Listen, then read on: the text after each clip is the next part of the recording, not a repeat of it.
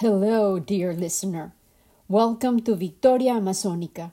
This is episode 20 of our fourth season. I am Lina Cuartas. Today is 11 8 22nd. What a beautiful date. And I hope to honor it with a combination of topics that brings me here today. I have been pondering long and wide about prayer and pleasure. Together, we will unravel the many blessings that prayer and pleasure can contribute to our daily lives and our introspective well being. Just yesterday, I requested prayers from my friends for a couple of intentions that I have released into the ether. There are two intensely desired and hoped for outcomes that I have been patiently working towards for decades, seeming within grasp and I knew that my besties, those women on whom I count for support, love, and unconditional presence, would join me in prayer. We often pray for each other, for our family's issues, our health, broken hearts, problems, complications, and anxieties, but we also sing, dance, share our joys and reasons for celebration, delight, and most often gratitude. We share that core belief that gratitude is the golden key that allows us to unlock every single one of life's blessings, mysteries, and even the most brutal suffering we might be enduring. Gratitude has the power to transform a wound into the source of humility, renewed appreciation of little miracles, and wonder at the capacities of the human heart, and even unsuspected strengths that often sprout precisely when we think we have nothing left to give. Regarding prayer, the prophet from Khalil Gibran's inimitable book responded with gusto, and interestingly, it was a priestess, a female leader of ritual, who prompted the master. Please, teacher, speak to us of prayer. And he answered, saying, You pray in your distress and in your need. Would it be important also that you might pray in the fullness of your joy and in your days of abundance? For what is prayer but the expansion of yourself into the living ether? Here I recognize the image I shared about what I feel when I know that I am praying along with my beloved friends. Imagine when we pray that we are expanding yourself in the environment that sustains us I also believe that we are able to connect with others that are immersed in prayer, weaving invisible threads of intention, communion, reverence that stretch far beyond our mere identity. The prophet continues thus And if it is for your comfort to pour your darkness into space, it is also for your delight to pour forth the dawning of your heart. Here, he is specifically referring to the contrast between pouring our distress and our joy, which he describes as flows of energies being poured into space, which quantum physics is proving today is precisely what our intentions have the power to do. And if you cannot but weep when your soul summons you to prayer, she, here he is personifying our soul as a female caregiver, should spur you again and yet again, though weeping, until you shall come laughing. When you pray, you rise to meet in the air those who are praying at that very hour, and whom, except in prayer, you may not meet. Therefore, let your visit to that temple invisible be for nothing but ecstasy and sweet communion. For if you should enter the temple for no other purpose than asking, you shall not receive. And if you should enter into it, humble yourself, you shall not be lifted. Or even if you should enter into it to beg for the good of others, you shall not be heard. Here he is calling out self righteousness and ego, fair and square. He continues, It is enough that you enter the temple invisible. I cannot teach you how to pray in words. God listens not your, to your words, save when He Himself utters them through your lips. And I cannot teach you the prayer of the seas and the forests and the mountains. but you who are born of the mountains and the forests and the seas can find their prayer in your heart. And if you but listen in the stillness of the night, you shall hear them saying in silence, Our God, you who are our winged self, it is your will in us that wants. It is your desire in us that desires. It is your urge in us that would turn our nights which are yours also into days. We cannot ask you for anything, for you know our needs before they are born in us. You are our need, and in giving us more of yourself, you give us all. Surrender seems to be the core of the prophet's description of prayer, a respectful recognition that we as individuals are not in control, yet we let go and trust that a power much greater than us will take over and intervene. Yet, I guess that depends on the belief or willingness to recognize that there is indeed such a power.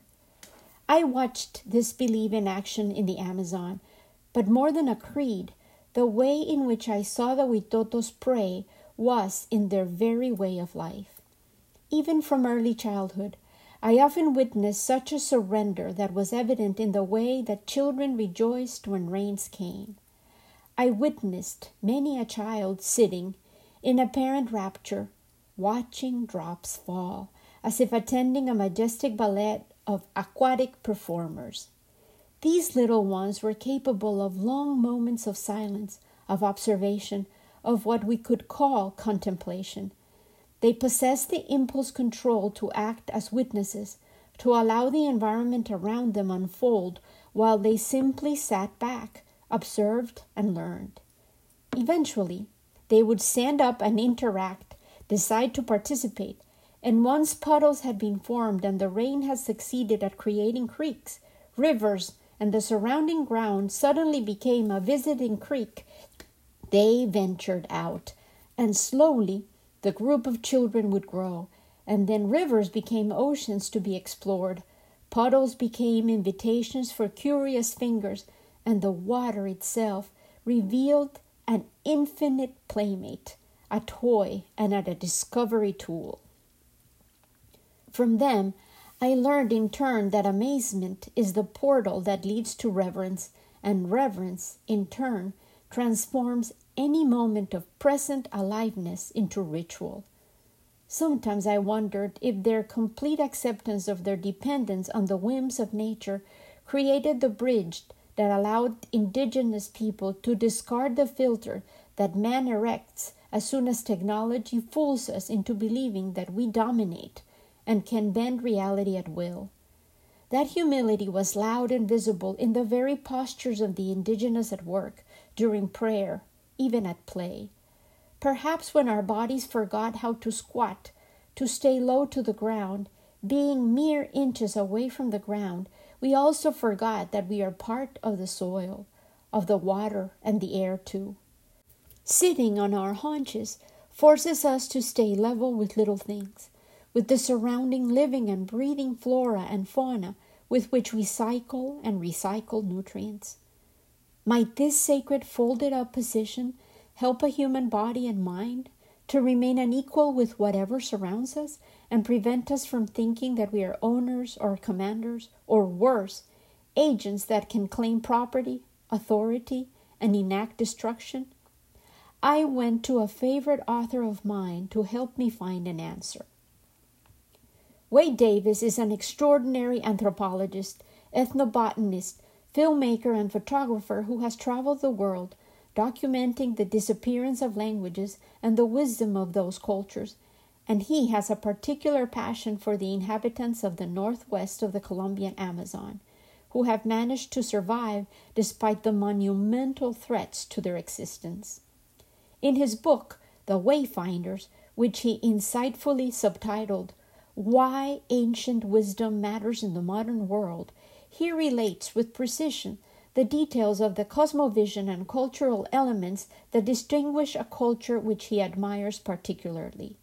He traveled with Stephen Hugh Jones, who had dedicated much of his research to understanding the cosmology of the Barasana and their neighbors. While flying over the sacred sites of the Barasanas, White clarifies, repeating the words of his guide, a Barasana shaman, and in these words he reveals fundamentals of the complex of cultures that are known collectively as the peoples of the Anaconda. I will try to create a coherent summary of Wade Davis's words, quoting directly and paraphrasing some of his observations. For the Indians of the Vaupés, rivers are not just routes of communication, they are the veins of the earth, the link between the living and the dead, the paths along which the ancestors traveled at the beginning of time. I had already mentioned the origin myths in previous episodes. Most coincide in a great journey that came from the east, up the Milk River in sacred canoes led by enormous anacondas. Within the canoes were the first people, together with the most important plants coca, manioc, and yahe, gifts of Father Sun. On the heads of the anaconda were blinding lights, and in the canoe sat mythical heroes in hierarchical order, beginning with chiefs, then wisdom keepers, who were the dancers and chanters, warriors, shaman, and finally, in the tail, servants. All were brothers and sisters, children of the sun. When the serpents reached the center of the world, they lay over the land, outstretched as rivers, their heads formed river mouths, their tails winding to remote headwaters, and the ripples of their skin giving rise to rapids and waterfalls. When Davis returned to visit the sacred sites of the Barasana, he was reminded that they have no word for time, and the sacred sites are not memorials or symbols of distant mythic events. They are living places that eternally inform the present and are to this day inhabited by them and for them mythic beings. There is no beginning and no end in Barasana thought, no sense of a linear progression of time, destiny, or fate. Theirs is a fractal world in which no event has a life of its own, and any number of ideas can coexist in parallel levels of perception and meaning. Scale, thus, succumbs to intention. Every object must be understood at various levels of analysis. A rapid is an impediment to travel, but also a house of the ancestors with a front and a back door. A stool is not a symbol of a mountain, it is in every sense an actual mountain, upon the summit of which sits the shaman. A row of stools is pine ancestral anaconda and the patterns painted onto the wood of the stools depict both the journey of the ancestors and the striations that decorate the serpent's skin. A crown of oropendola, which are the black and yellow birds which build the hanging nests that look like handbags hanging from the tallest trees. Their feathers are used to make crowns, and whoever wears the crown is wearing the sun. Each yellow plume is a ray of sun infinite elements of the Barasana world spin like a carousel in the mind, and there is no one obvious point of departure for even a modest attempt to explain the profundity of the people's intuitions about the meaning of being alive, save perhaps the Maloca, the longhouse, which is both a physical space in which the people live and a cosmic model of the entire universe. Wade asserts if civilizations are measured, however crudely, by the scale of their monumental architecture, just as we measure the stonework of the Inca and the temples of the Maya, then the Maloca is proof of the stunning achievements of the ancient peoples of the Amazon. These structures are enormous, their internal dimensions all encompassing, 40 meters in length, perhaps 20 abreast, with vaulted ceilings rising to 10 meters above a dirt floor, hardened by 10,000 thunderous dance steps, as well as the quiet passage of children at dawn. The Maloca is the womb of the kindred, the dark and cool shelter of the clan, the communal space in which occurs and out of which emerges every societal gesture of the spirit. The symmetry of the structure of the Maloca is exquisite eight vertical posts spaced evenly in two rows, with two smaller pairs near the doors, crossbeams, and pleated rows of thatch woven over a grid of rafters. On a mundane level, the space is divided between the genders, with the front of the longhouse being reserved for visitors and men. The women control the opposite end of the space, where the clay griddle rests on the four cornice post of the world, and cassava, a deadly poisonous plant, is each day transformed by the mothers into food, the daily bread of the people, cassave. The pulp of the manioc emerges at one stage of preparation from a carefully woven wooden sieve, itself round, like the mouth of the anaconda. The roof of the maloca is the sky, the house posts, the stone pillars and mountains that support it.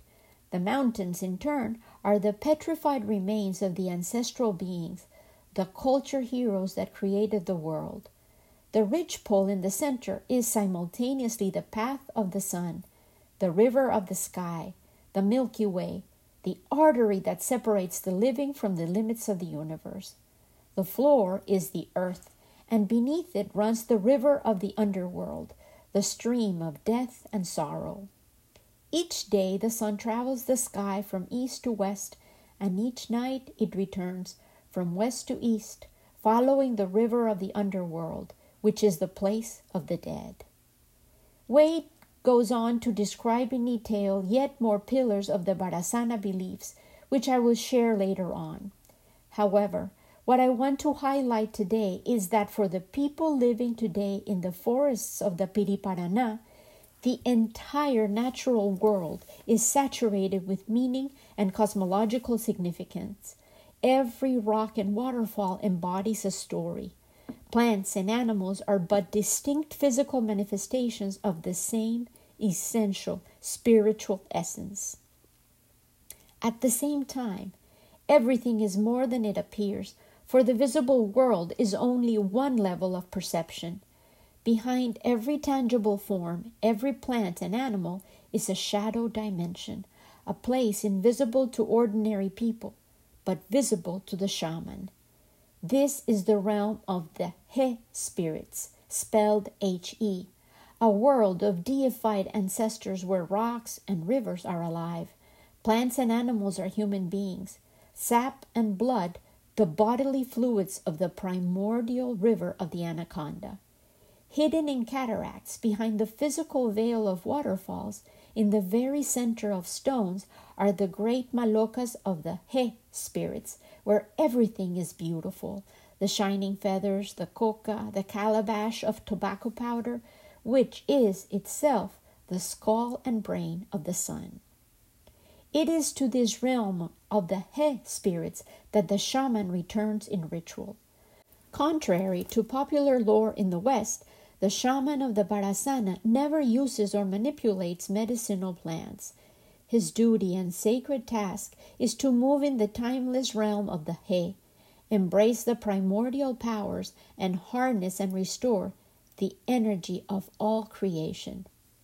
He is like a modern engineer who enters the depths of a nuclear reactor to renew the entire cosmic order. Of course, today the nuclear reactors under threat of Russian bombardment in Ukraine inevitably come to my mind.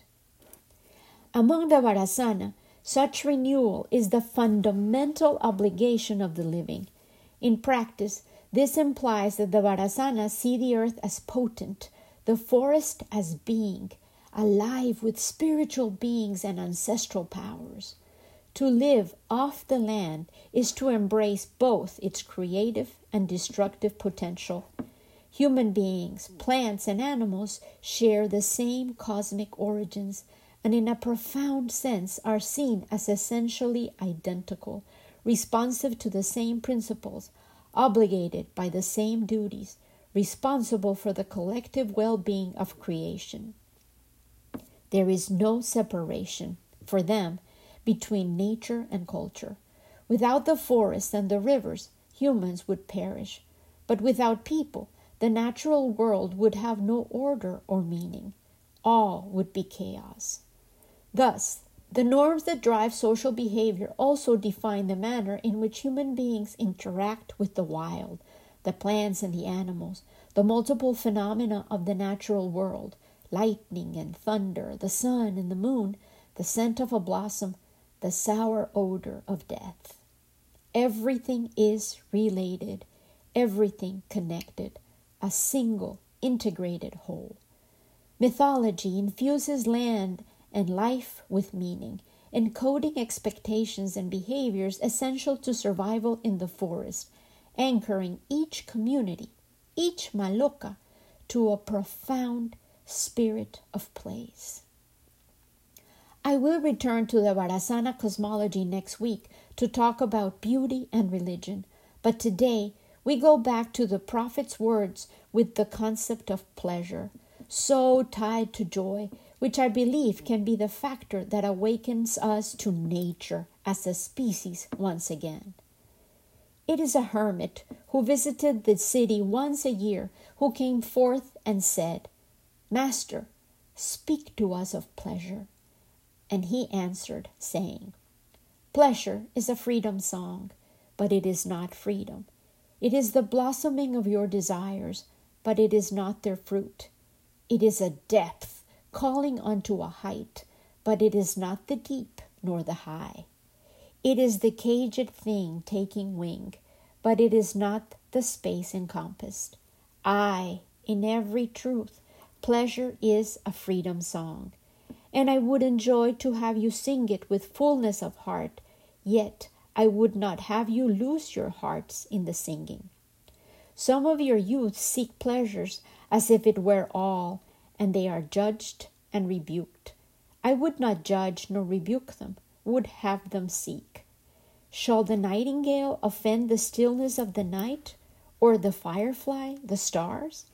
Or shall your flame or your smoke burden the wind? Do you think that the Spirit is a still pool which you can trouble with a staff? Oftentimes, in denying yourself pleasure, you do but store the desire in the recesses of your being. Yet we know that whatever seems omitted today waits for tomorrow. Even your body knows its heritage and its rightful need and it will not be deceived. And your body is the harp of your soul. And it is your choice to bring forth sweet music from it or confused sounds. And now you might ask in your heart, How shall we distinguish that which is good in pleasure from that which is not good? Go to your fields and your gardens, and you shall learn that it is the pleasure of the bee to gather honey of the flower but it is also the pleasure of the flower to yield its honey to the bee.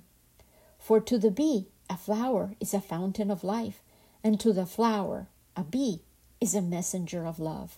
And to both, bee and flower, the giving and the receiving of pleasure is a need and an ecstasy. People of Orphalese, be in your pleasures like the flowers and the bees. To you, my friends, I invite you to meet me in the space of collective prayers, that sacred spider web in which we can build with our words, a collective of gratitude expressing the very joy of living, the pain that underlines the strength of our loving, and the reverence at recognizing the shared humanity that connects us all, even us, contemporary confused terrestrials, to the wise, ever generous peoples of the Amazon. With love, always Lena, and a special gratitude for Adam Tudor, who has provided our intro and our outro. I hope that you enjoy them both.